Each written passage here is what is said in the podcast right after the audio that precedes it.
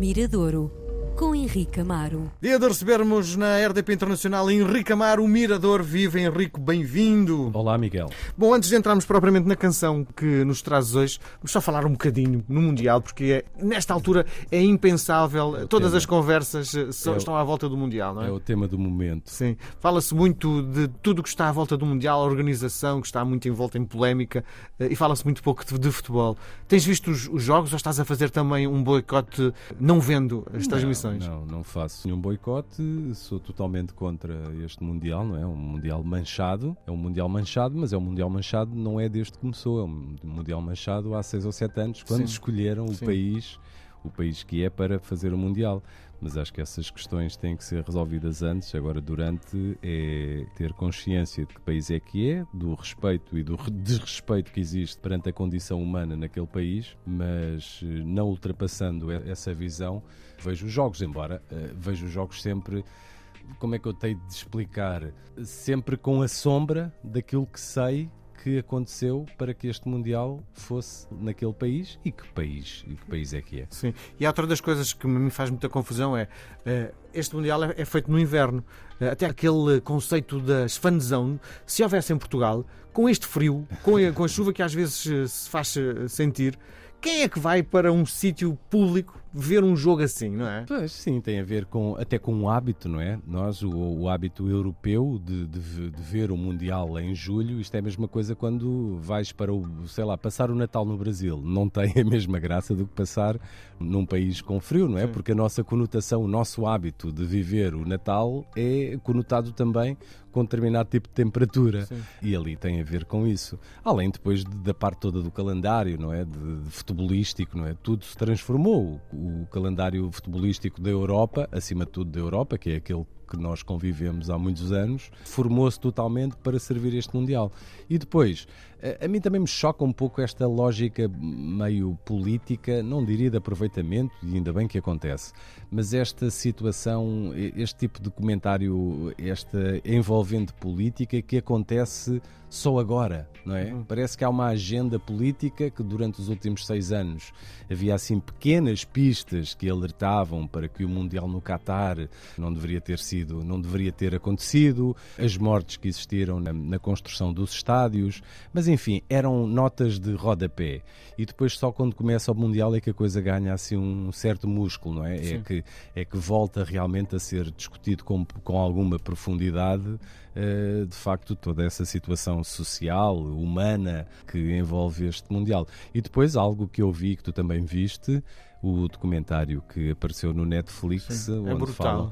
É, é brutal e, e ao mesmo tempo, como é Fico que um eu- pouco vontade de ver futebol, porque acho que é, é tudo muito manipulado, tudo muito. Certo, é isso mesmo. Portanto, há ali um lado oculto do futebol que nós sabemos que existe, mas não tínhamos eh, Noção. Não tínhamos noção. Sim. E ao aparecer à frente dos teus olhos, ou aparecerem aquelas testemunhas todas, as pessoas envolvidas na situação, são pessoas, mesmo os arrependidos ou as pessoas que não concordavam com aquilo, viveram essa situação por dentro. E quando ouves aqueles relatos, olhas para o futebol de outra maneira. Não é o facto, também não gosto daquela posição, ah, quando a bola começa a rolar, esquecemos tudo. Sim, esquecemos com algumas reticências, Sim. não é? Eh, Quer dizer, vais ver os golos, vais ter atenção a uma série de coisas, mas há outras que não esqueces. E eu acho que o futebol, pelo menos uma instituição como a FIFA, a partir de agora, não vai ser. eh, Embora houve, enfim, eh, os escândalos todos de corrupção ao longo dos anos. Mas nunca mais vou olhar da mesma maneira para aquela instituição. Não é que eu tivesse também assim, Sim, uma grande. respeito, não é? Mas Respeito entre aspas, não é? Mas, eh, mas olho para aquilo de outra maneira. O futebol fica sem dúvida manchado com esta manifestação, com este campeonato. Hoje vamos trazer uma homenagem. Queres homenagear alguém? Um, homenagear alguém que vem do, do país do futebol, não é? Sim. De um dos países do futebol. Vem do Brasil. O Brasil, sem dúvida, que se há algo que, que o marca, para além de toda a parte cultural, todo o humanismo que aquele país tem, pelo qual eu tenho realmente um profundo respeito e, e admiração, mas eh, a música é algo que marca muito o Brasil. E o Brasil tem sido também devido ao um extenso universo de músicos que por lá habitam e que conseguem chegar até nós, não é? Muito facilmente. É lógico que, com o passar dos tempos, eh, as tragédias, as mortes começam a, a surgir, sejam por acidentes. Olha, lembro da Maria Lia Mendonça, que morreu há poucos meses num desastre de avião. A Gal Costa, que morreu há pouco A Gal Costa, que morreu há duas ou três semanas, e depois, na semana seguinte, morre o Erasmo Carlos. Portanto, imagina um país, felizmente que nós não passamos por isso, eh, de vez em quando desaparece um, um músico, fruto da idade, eh, mas eles, dois símbolos da música brasileira, desaparecem num espaço de duas semanas. Tirando aqueles que depois faleceram e que são, falamos aqui várias vezes, de artistas locais, não é? Muito representativos das franjas, de músicas muito, muito locais e que também têm a, sua importância. O Erasmo Carlos era, assim, uma das figuras maiores. Ele é um pioneiro do rock and roll no, Brasil. no Brasil, não é? Toda a gente sabe da ligação que teve com o Roberto Carlos, portanto eram assim possivelmente os dois grandes símbolos da jovem guarda, aquilo que, que em Portugal era o IEE, não é? Uhum. o IEE português, aquilo que era representado pelos shakes, pelo, pelos ecos, pelo conjunto mistério, por uma série de bandas cá em Portugal, houve uh, No Brasil, espelho- muito mais desenvolvido, não é? não, muito mais e com, sei lá, uma capacidade de penetração popular gigantesca. Nos anos 60, acho que, enfim, haviam algumas músicas, mas a Jovem Guarda dominou por total, eh, teve total mediatização. Portanto, o rock and roll, figuras como o Erasmo Carlos e o Roberto Carlos eram figuras, eh, é ainda hoje, figuras supremas. Os dois não sei quantas canções fizeram, mas o Erasmo Carlos eh, dizem que tem pelo menos 500 canções registadas. Portanto, autoralidade de 500 canções. É uma vida, são 81 anos de música.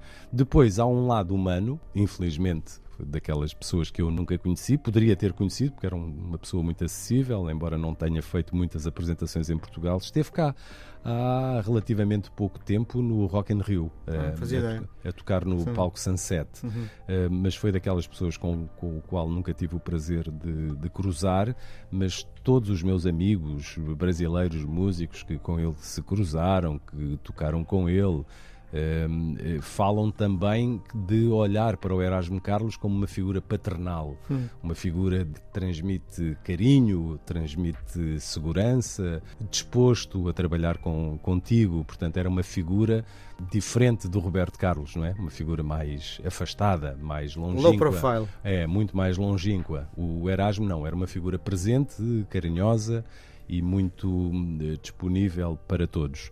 Eh, Ele teve, por exemplo, começou a tocar guitarra numa banda com o Tim Maia. Hum. Os Snacks era uma banda que juntou Tim Maia, Roberto Carlos e Erasmo Carlos na mesma banda. Isto calculo que sei lá, anos 50, ainda anos 50. Eu gosto muito, enfim, levei com muito, muitas canções do, sei lá, o, do É Proibido Fumar, o Quero que Vá Tudo para o Inferno, canção que, por exemplo, há duas versões na, de bandas portuguesas, os 10 Psica Sim. fizeram, o GNR, mais recentemente também fizeram, é uma canção que tem o dedo do, do Erasmo. Carlos. Sim. Em 500 canções, escolher uma, como é? Mesmo é difícil.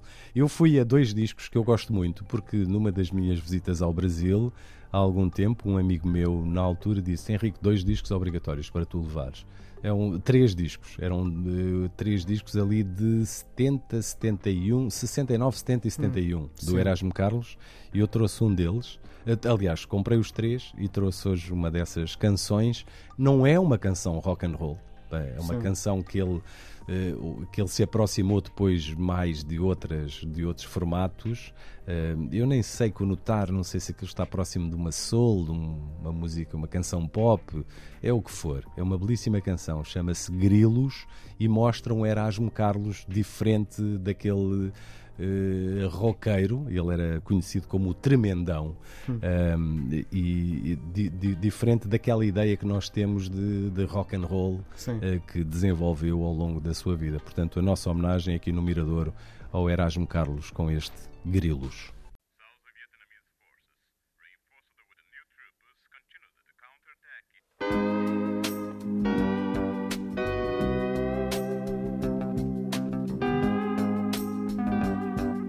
Se você passar daquela porta, você vai ver como é que são as coisas, estão as coisas. Sei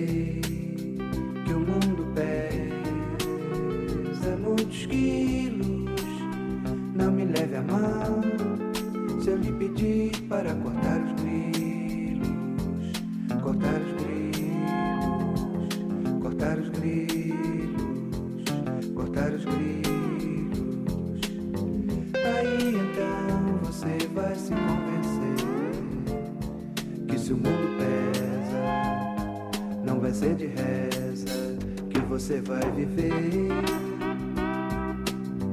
Descanse um pouco e amanheça aqui comigo. Sou seu amigo, você vai ver. Se você passar daquela porta, você vai ver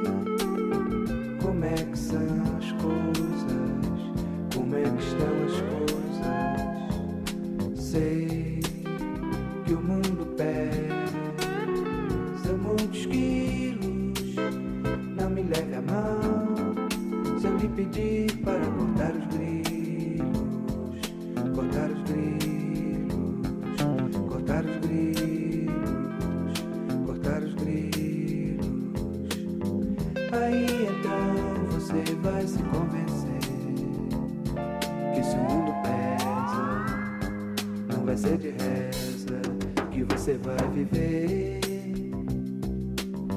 Descansa um pouco e amanheça aqui comigo.